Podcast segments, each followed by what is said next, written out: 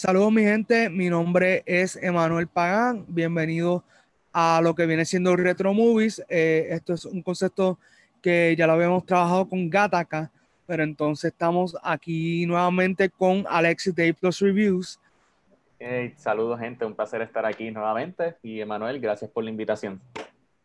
Sí, pues esta vez estamos eh, haciendo un poquito algo diferente porque pues ya que esta semana sale Mortal Kombat, eh, lo que viene siendo el reboot, exacto, sí, Fighting Post, pues eh, decidimos como que hacer un recap, tú sabes, vamos a volver a, hablar de Mortal Kombat, la del 95, pero vamos a no solamente limitarnos a hablar de lo que fue la película, sino pues el impacto, qué cosa nos gustó, qué no nos gustó, so, realmente eh, explorar esta película en el ratito que pues vamos a estar aquí juntos, sea viéndonos o escuchándonos, para pues realmente estar listos para el reboot del que va a salir esta semana.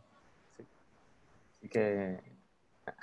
Sí, sí, zumba, zumba, zumba por ahí para adelante. Este, pues nada, no sé, yo voy a empezar, ¿verdad? Quiero dejar claro desde ahora, yo nunca he sido gran fanático de Mortal Kombat. Lo sé que hace un gran que hace este tipo aquí diciendo que no es fanático de Mortal Kombat. Pues a mí, en mi casa, Mortal Kombat siempre fue un no-no, porque era el juego de la violencia gráfica, de los fatalities. So, eso nunca tuve este gran deseo de jugar Mortal Kombat. Sin embargo, mis amistades en la escuela siempre, no siempre, pero hablaban del juego y de vez en cuando, pues yo me acuerdo, siempre eran los desayunos de acción de gracia y las fiestas de Navidad pues siempre cuando permitían traer los PlayStation, pues alguien siempre colaba Mortal Kombat y, ¿verdad? Se esperaba a que el maestro estuviera afuera, hablábamos con el maestro y nos dejaba jugarlo de ratito en ratito.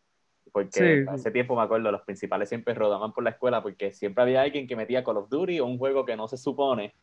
sí, pero se pasaba bien, mano. se, pasaba súper chévere. Entonces teníamos alguien en la puerta, entonces tocaba cuando venía y era como que rápido, cambia lo que sé yo, ponte ponte FIFA o algo así. Sí, cualquier, cualquier cosa, lo primero que encontrar así. Exacto. mano, te entiendo porque pues para mí también era un no-no como tal Mortal Kombat en casa. So, eh, también lo aprendí por, por amistades, por la escuela, creo que esos tiempos no volverán. Eh, era como que algo casi mágico, como que tú decías, está cool que donde se supone que menos juegue Mortal Kombat eh, o hables de Mortal Kombat o lo que sea, es donde más estás aprendiendo de ellos. So, siento que es como Fight Club. The first rule, we don't talk about Fight Club, you know, pero... Exacto. Eh, mano, super cool. Creo que... Eh, ok, son mi gente, para que entiendan por qué traigo a Alexi a hablar de esta película, porque aunque él y yo pues no estuvimos como que súper conectados con Mortal Kombat desde el principio, eh, ambos hemos seguido más o menos la carrera de Paul Douglas Anderson y nos gusta pues como que todo este género de los video games y más o menos somos pues contemporáneos y nos gusta pues hablar de películas, así que yo consideré que era el momento ideal para traer este tema a colación con Alexis y ver qué cositas podíamos eh, sacar de esta versión del 95 que realmente les voy a hablar claro, a mí me gusta todavía el día de hoy, pero hay unas cosas que son cringe. Sí, la película Es, bien, es bien cheesy. Sí, no, y por ejemplo, mano, no sé, pero desde que yo vi a Raiden, o sea, yo estaba como que esto aquí no encaja, como que se siente bien off. Y es porque, eh, por lo menos, pues mi pensar es que Raiden debió de, haber sido eh, protagonizado por alguien de descendencia asiática o, más tirando para allá, menos americano.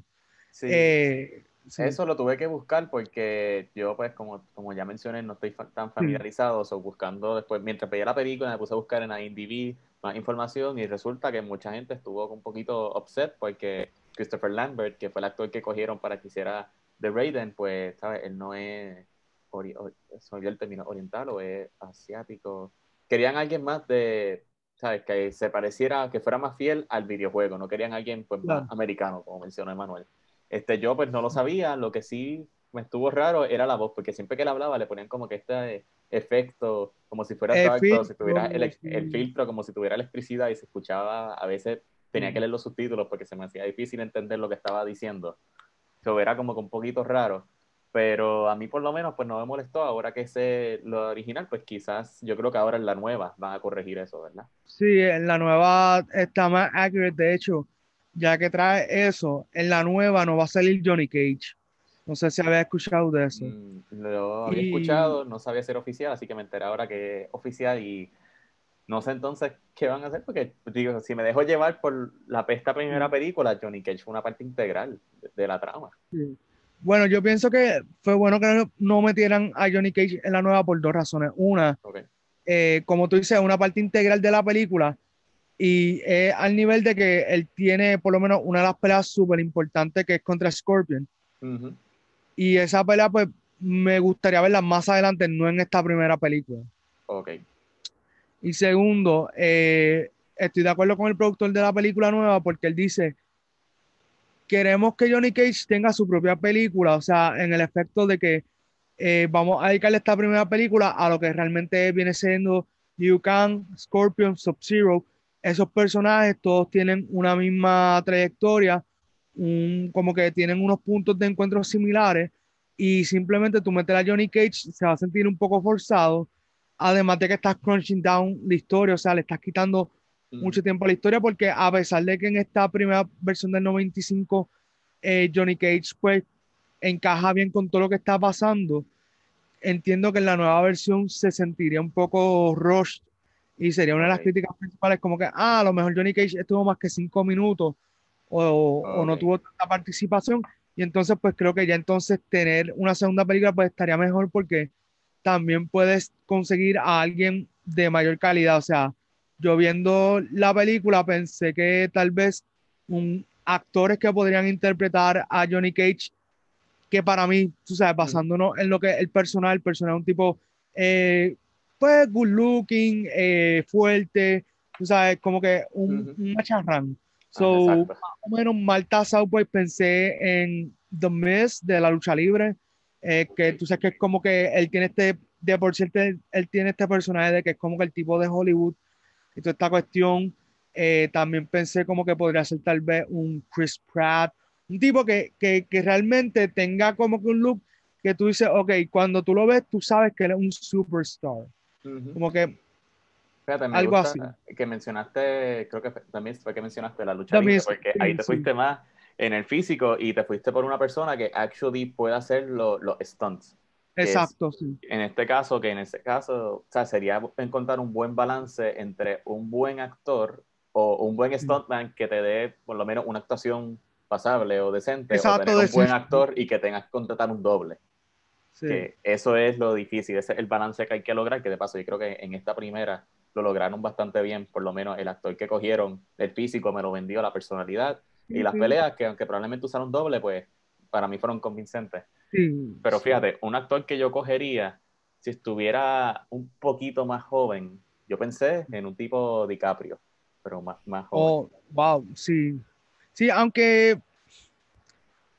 Ok, lo malo con DiCaprio es que él sería el más que cobraría de toda la película. Exacto. Y como que es muy lindín para ser Johnny Cage. Don't get me wrong, Johnny Cage es un tipo good looking, pero cuando tú ves a DiCaprio, tú no piensas Johnny Cage. Cierto, cierto. O sea, y, y ahora que, que, lo estamos hablando, pues pienso que sí, que lo más probable es deberían de escoger a alguien que o sea un atleta ya como, como decimos mes porque también pensé John Morrison, pero John Morrison es como que no está en su mejor etapa ahora mismo. Fíjate, yo acá pensando, un Army Hammer, digo, si es que vuelva a tener carrera, dependiendo de todo lo que salió. Este. Bueno. Eh, mano, cuando la agencia de talento te, suelta, eh, lo veo un poquito difícil. Sí. Digo, quién sabe, quizás se lo den a Tom Holland, porque Tom Holland está cogiendo todos los roles. Le ponen una peluca y zúmbalo ahí. Tiene el físico, ¿sabes? Tom Holland, mano, eh,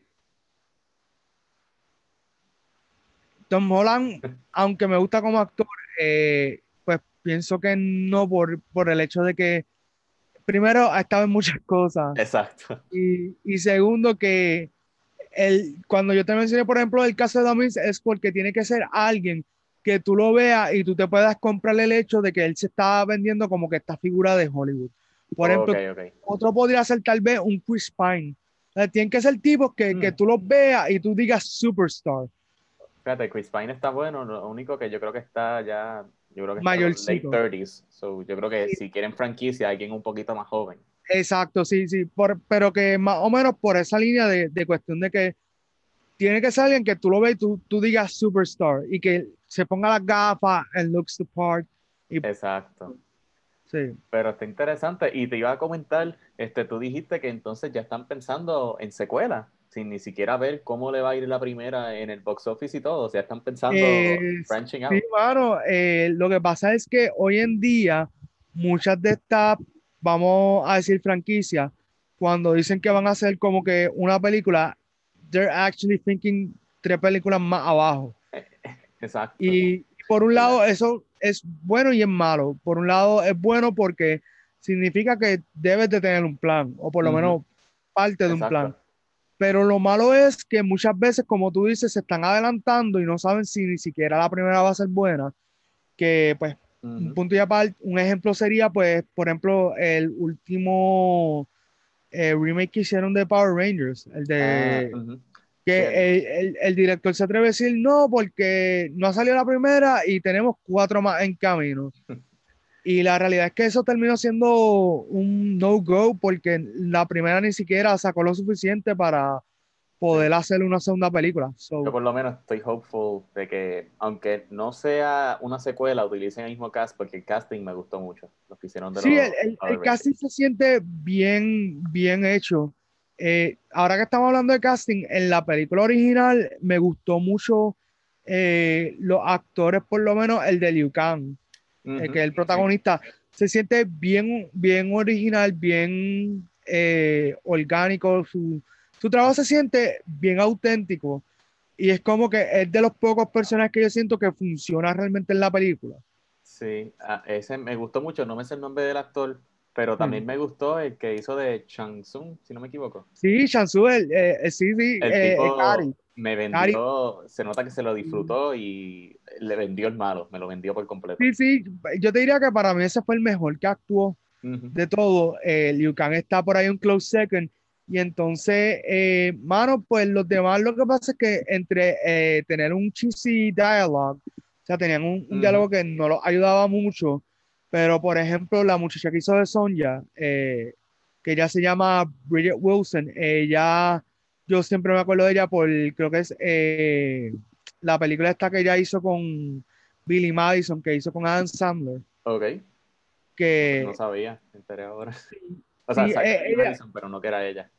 Sí, era ella, yo cuando la vi, pero es porque más o menos esa película ya la grabó contemporánea, o sea, como que más o menos one year apart o algo así.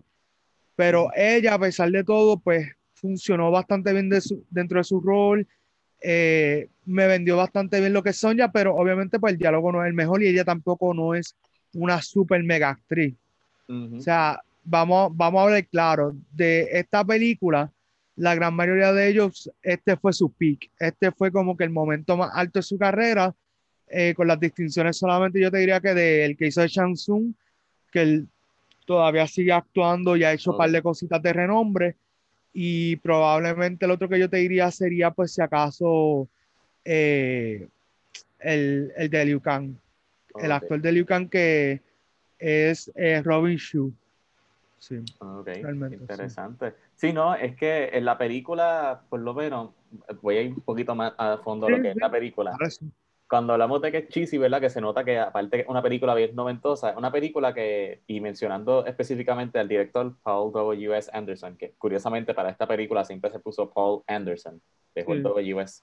por ahí. Este, es una película que sabe lo que es una película que sabes que tú no vas a verla por la historia, sabes que tú quieres ver a tus personajes favoritos y la escena de acción. Y en eso yo creo que es algo que siempre ha distinguido a Paul W.S. Anderson porque no siempre, y eh, a través de su trabajo en Resident Evil, más recientemente Monster Hunter, la historia para él, como yo lo veo, es como que, esto es lo necesario, esto es lo básico, lo básico que necesitas para poder, porque la manera que yo lo pienso normalmente, ¿verdad? En la historia tenemos el personaje, va de punto A a punto B, pero en el caso de él, él tiene todas las la escenas de acción en mente y después como que se escribe la historia alrededor de eso. Es como que, ok, la historia está ahí para justificar que vayamos de escena acción número uno, número dos, número tres. Y eso es algo que me gusta de él, de que siempre es bien visual y con la acción, pues siempre trata de hacerlo entretenido, porque él sabe que nosotros queremos acción. Lo que pasa es que a veces la historia sufre.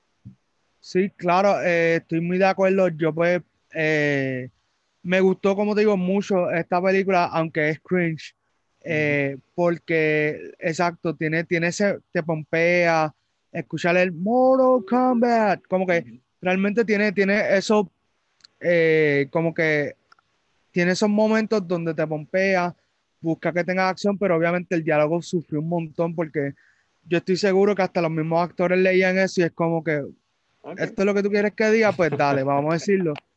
Pero tú sabes, y, y, la realidad es que ninguno de estos actores es conocido como tal. O sea, son todos actores relativamente conocidos. Eh, realmente Shang Tsung es el más que, que tenía una carrera como tal antes de hacer esta película.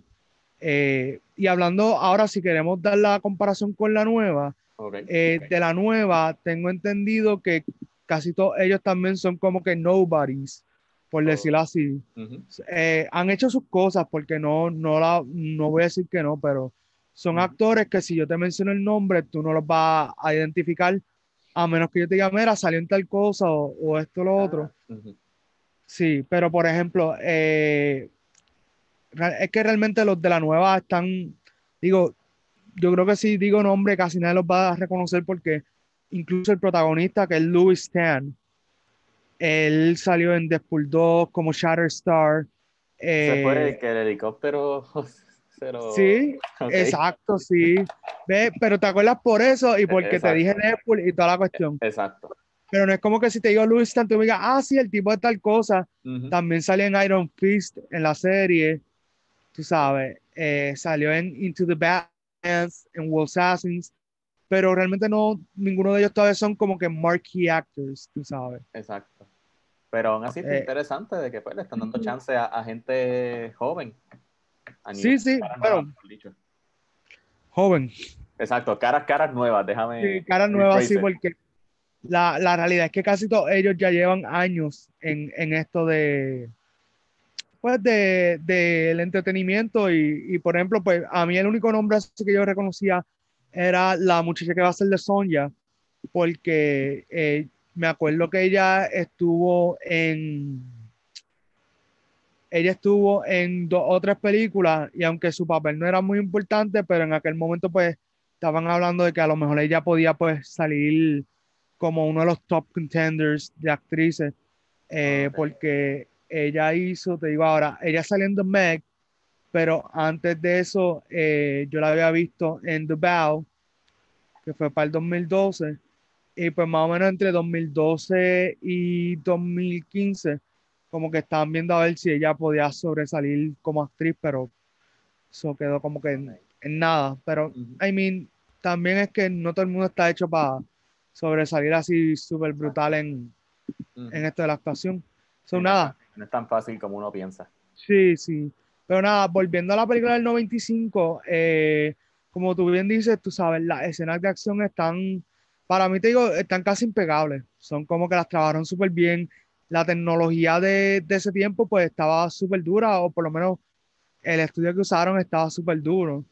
Fíjate, eh, yo, yo pienso, es que estamos hablando de 1995, el año que salió Toy Story, y comparo los efectos de Toy Story con el efecto aquí, creo que era el, el gusanito que, que salía now and then, o que se veía fake, pero entonces tenemos un Goro con que se ve fake, se ve increíble el trabajo de maquillaje y prostético que utilizaron. So, es como que un balance. Claro. Pero es que nuevamente, como el 95 fue Toy Story, pues como es, ese es mi estándar, el año antes fue Jurassic Park, si no me equivoco, 94, no, perdón, 93. Claro, no. Eh, entonces, pero hicieron bien que, eh, que tampoco fue uno tan inmenso, ¿verdad? Si no me equivoco. Fueron cuánto. Exacto, sí, sí, eh, era, básicamente como 12 millones por ahí, es lo que habíamos hablado, 18, 18 millones. Que relativamente y, y ok, tú me dices Toy Story.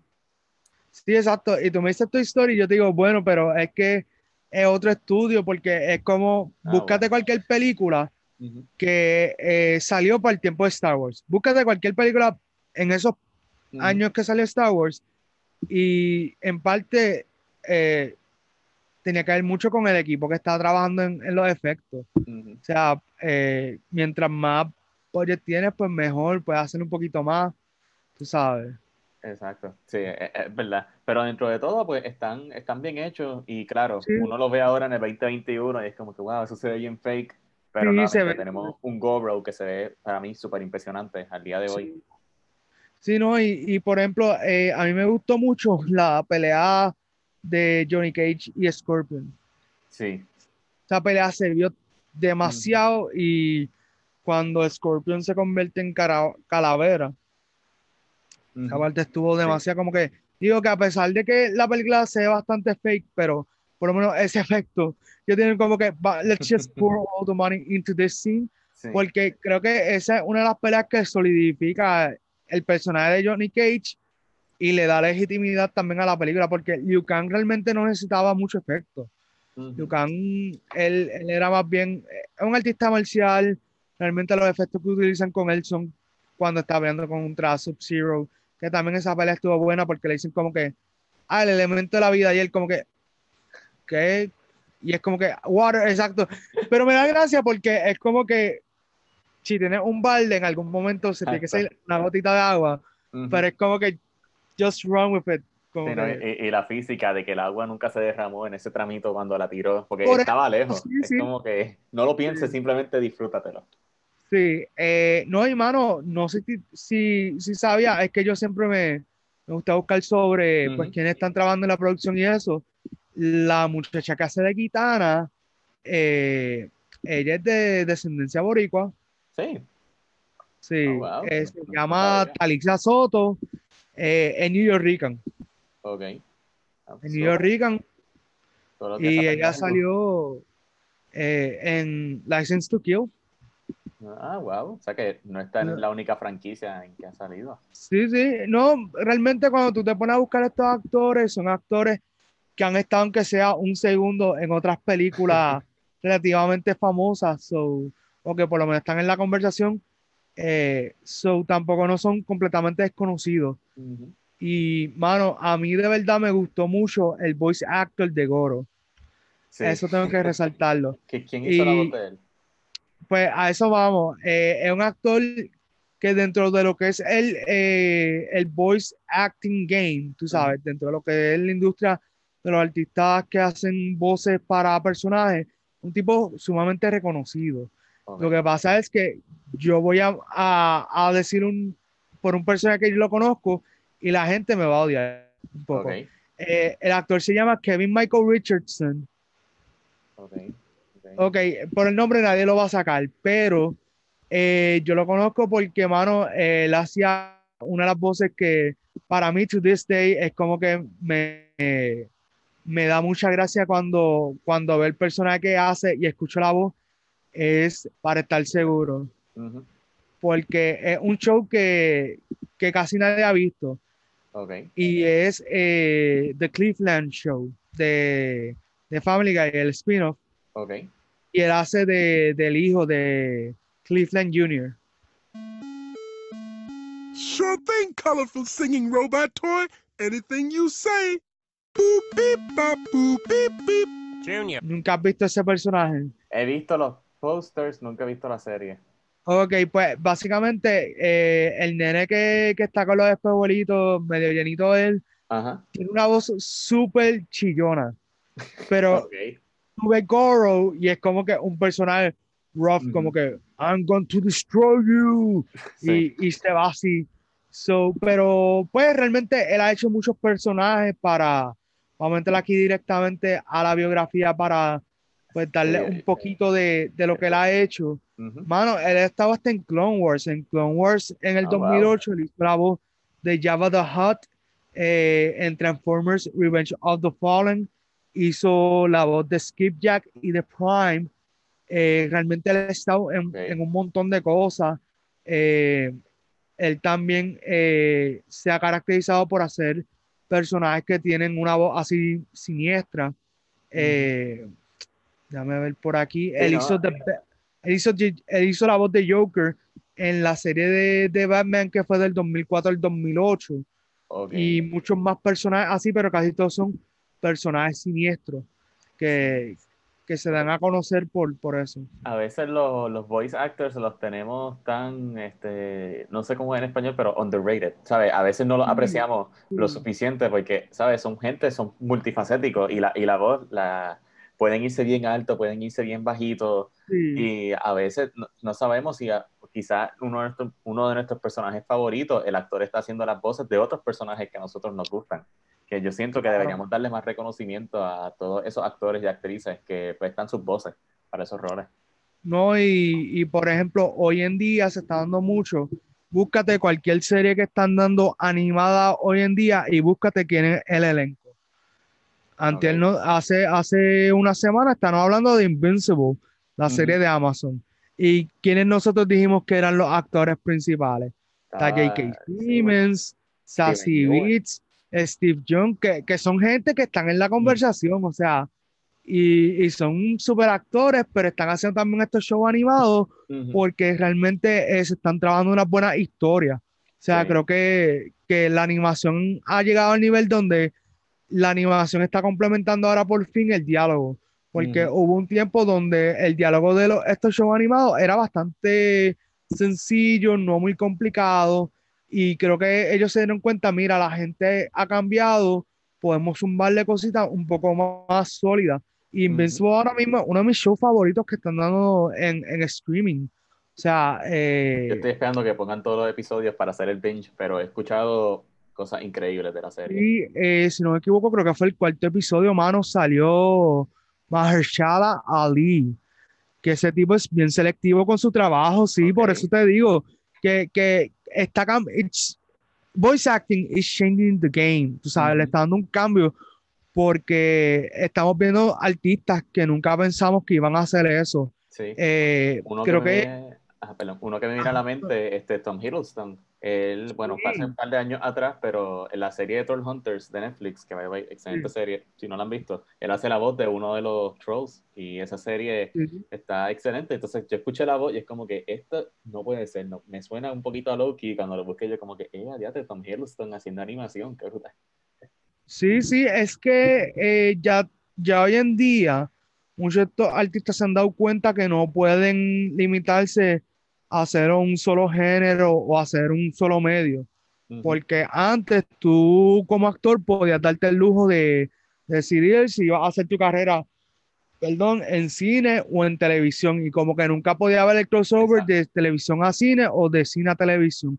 Hoy en día están que están haciendo podcasts, están en web series, están en todo esto, eh, todas estas variantes de lo que es entretenimiento. Y, y mano, por ejemplo, me pasó con la serie Green Eggs and Ham, que es basada ah, en. Esa también está increíble. Sí, eh, eso de hecho yo la vi porque mami me la recomendó como que ella de momento vio un trailer y empezó a ver el casting en el trailer y ella me dice, vamos a chequear eso, que de hecho está en Netflix, es original de Netflix y mano, el protagonista, ¿quién tú crees que es? Bueno, yo, yo sé quién es, pero lo digo, ¿verdad? ¿No es un Mano, Michael Douglas. Michael Douglas, y tú estás como que, espérate, so, tú me estás diciendo que el mega actor Michael Douglas, el súper reconocido actor Michael Douglas, está haciendo la voz de un, de un show animado, de un libro de Dr. Seuss. sí, mi gente, estamos viviendo en esa época donde hasta Michael Douglas está haciendo show animado. Y mano, si nos vamos también por ahí rapidito viendo el, el cast de ellos, pues está Adam Devine, que es mayormente conocido por comedia, está eh, Keegan Michael Key, que es el, el narrador, eh, y hay otros actores, Gillian Bell, Diane Keaton, mano, Diane Keaton, eh, Tracy Morgan, pero ese charlatán está en todos lados. Eh, T. Bradley Baker, que es una de las leyendas de, de voice acting de todos los tiempos. él es los clones. Sí, Clone Wars. Eh, mano, él también salía en, en American Dad. Sí. Sí, en, en American Dad. Sí, en American Dad. Él también hace la voz de Perry en Phineas and Ferb.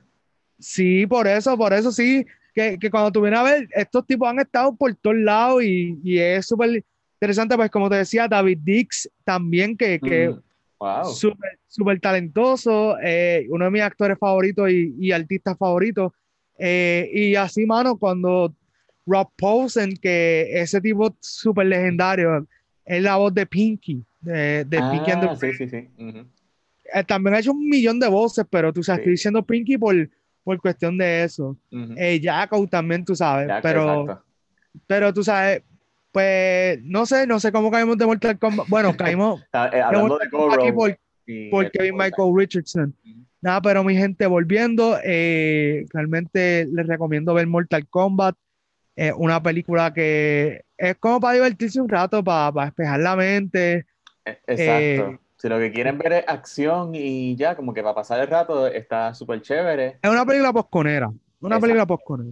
Y casi todas las películas de, de Paul W.S. Anderson son posconeras, casi todas. Exacto. Es que, nuevamente, eres un director, me acuerda un poquito a Michael Bay, lo único que Michael Bay cae más en los excesos. Pero, ¿sabes? Él dice, yo vengo aquí a dirigir acción, yo soy bueno en la acción, la historia, pues, pues mi, brega con eso.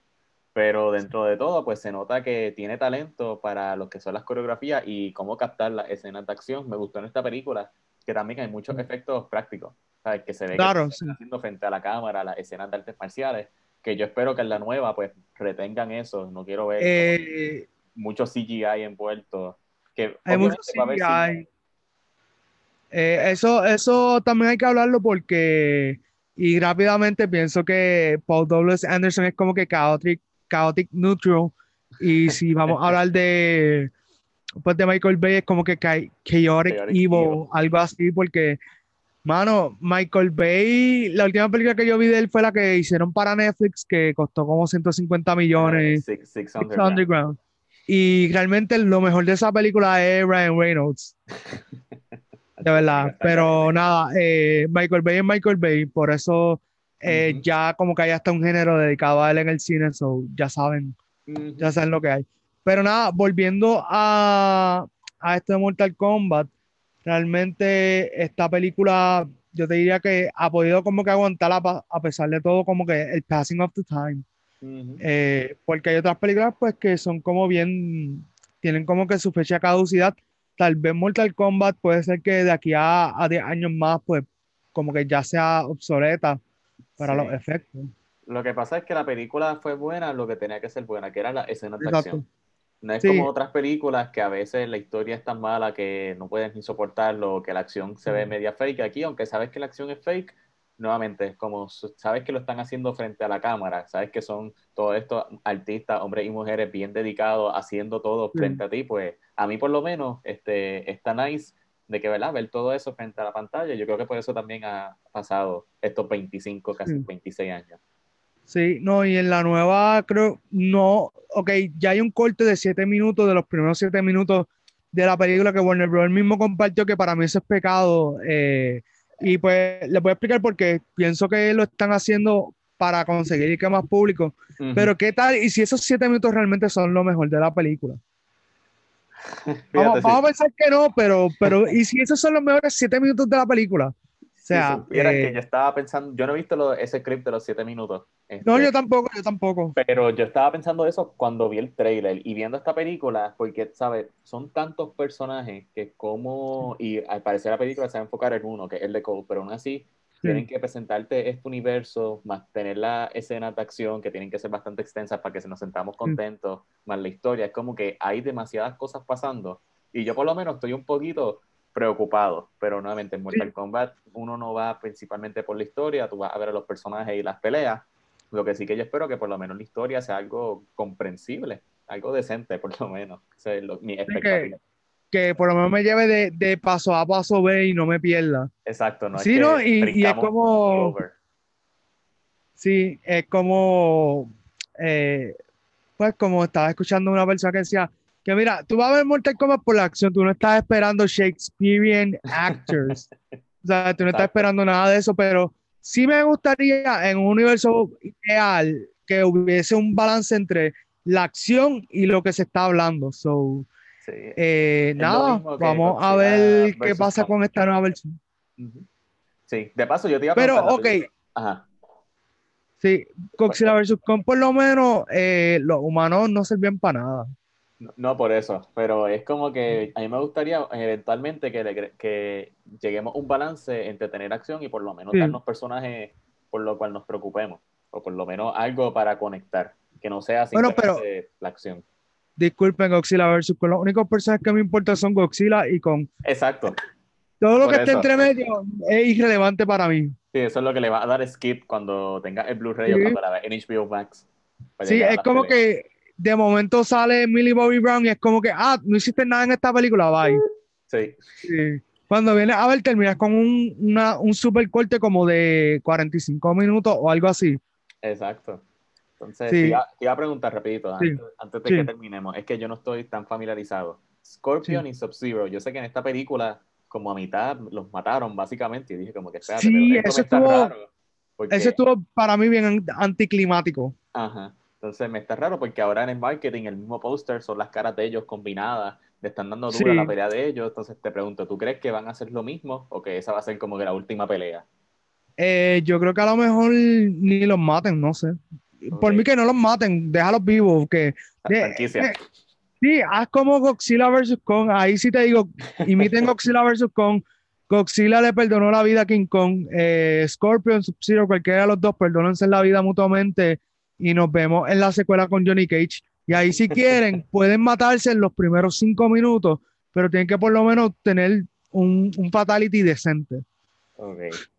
Sí, no, es que aquí, ahí me estuvo tan raro porque que yo sepa son los personajes más famosos de Mortal Kombat. Claro. Y es como que ya a mitad de película, eh, yo creo que ellos ni pelearon entre sí, pelearon con Lucan, uno con Lucan, otro con Johnny Cage, y es como que... Sí, lo que pasa también es que eh, esta franquicia Mortal Kombat ha sobrevivido bastante por los videojuegos, porque yo realmente, más allá de esta película, yo llegué a jugar varios de los videojuegos y eh, pues los videojuegos han hecho un buen trabajo en preservar los personajes, o sea, preservar los personajes, incluso algunos de los videojuegos tienen como que una historia un poquito más definida para, para ellos. So, como que aquí el heavy lifting lo ha hecho en los video games los videojuegos.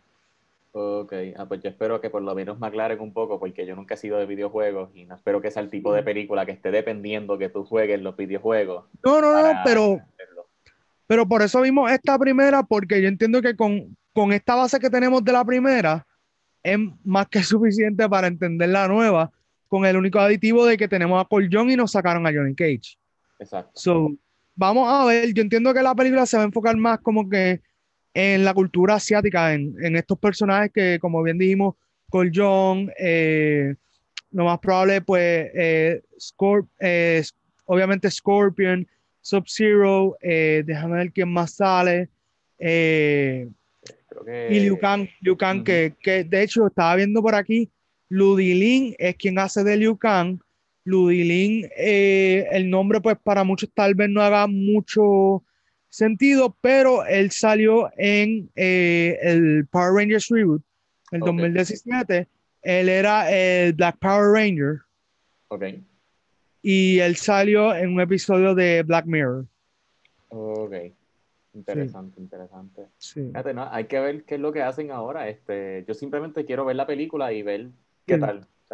yo, quiero entretenerme, sobre todo. Sí, sí, sí eh, si yo no me entretengo, creo que la película ha fracasado como, como, como película. Pequeño paréntesis, por eso a mí me estuvo tan raro que sacaran esos siete minutos, porque es como esta medida de que, ¿verdad? Olvídense de lo que digan Rotten Tomatoes, lo que digan las críticas. Si les gusta estos siete minutos, pues la película como que para, para tratar de convencernos. Porque me está raro, porque si tanto marketing para que sacaran tres días antes los primeros siete minutos, a mí, a mí me, es una movida extraña. Ok, te pregunto, yo no sé la contestación a esto, pero para Godzilla vs. Kong, ¿sacaron los primeros siete minutos? Yo creo que no, fueron como los primeros tres minutos, algo así. No fueron siete, fueron, fue un clip bien breve. Ok, para Wonder Woman sacaron los primeros siete minutos. Que era la parte de, de Themyscira, ¿verdad? Sí. Okay. Como que si nos dejamos llevar por eso, como que... Hay un patrón ahí ya sabemos por dónde va esto. Exacto. Es que. Pues, Esperemos que no sea así, por favor. Exacto. Siempre y cuando que sea entretenida, me va a gustar. Solo lo que yo espero. Sí, sí, sí, eh, exacto. A mí lo único que me molesta es el, el abuso del CGI. Ah, porque, eh, pues no, mucha gente que ya vio el clip dicen como que el CGI se ve bastante notable. Y como que siento que una película debe de vez en cuando usar practical effects. Sí. Incluso para escenas de muerte y toda la cuestión. Pero nada, eso es Hollywood. A nosotros no nos pagan por nada de eso. Exacto. y again, como decimos, esto no es una película que va a ganar Oscar, no es una película que va a estar nominada en Cannes. Exacto. ¿Tú te imaginas Standing Ovation, siete minutos en Cannes? No, eso fue Roma y estuvo en la madre. Pero no, eh, esto es Mortal Kombat, esto es para que le diga a la persona que, la que está viendo la película, get over here. sí, o finish him. Sí, tú sabes. Pero nada, eh, espero que sea una película que, que podamos eh, disfrutar un montón. Y nada, mi gente, eh, si estás viendo esto como que en la semana que estrenó este video, pues el domingo eh, vamos a estar haciendo un live de, de, la nueva película, de la versión del 2021. Así que nada, lo esperamos por ahí. Va a ser a las 7 de la noche por Facebook y después se sube a YouTube. So, ya ustedes saben, si nos están escuchando o viendo por eh, si nos están viendo por YouTube y eso, dale like, comenta, suscríbete. Lo mismo si nos estás escuchando. Eh, mano, Alexis, dinos, dinos tus redes. Mira, pues es verdad, estoy por acá en A Plus Reviews, me consiguen en YouTube como A, espacio, tienen que escribir el Plus y Reviews. Si les pasaré A y ponen el Plus de signo, los llevo a otra página, pero en Instagram más fácil, estamos como A Plus Reviews underscore. Y nada, una página, ¿verdad? Yo, yo comparto reseñas de películas, opiniones. Este también últimamente estoy metiéndole bastante a lo que son las series de televisión. Tengo varios proyectos por ahí, pero más recientemente, ¿verdad? Si ven el video en esta semana de estreno, pues vamos a sacar un video discutiendo las nominaciones de los Oscars de este año, dando, ¿verdad? Quién nosotros creemos que, quién queremos que gane versus quién ganará un poquito de la historia de los Oscars como tipo antesala. Y nada, así que nos pueden conseguir por ahí. Seguimos hablando de películas. Gracias, Emanuel, por la invitación. Sí, pues mira, mi gente, en la descripción voy a poner, por lo menos si está en YouTube, en la descripción voy a poner las redes de Alexis para que lo puedas conseguir por ahí. Eh, nada, eh, algo más, Alexis, que quieras decir, no sé. Este, nada, gente, déjenos saber sus opiniones y recuerden, no spoilers. Dale, sí, mi gente. Así que nos vemos. Sign out.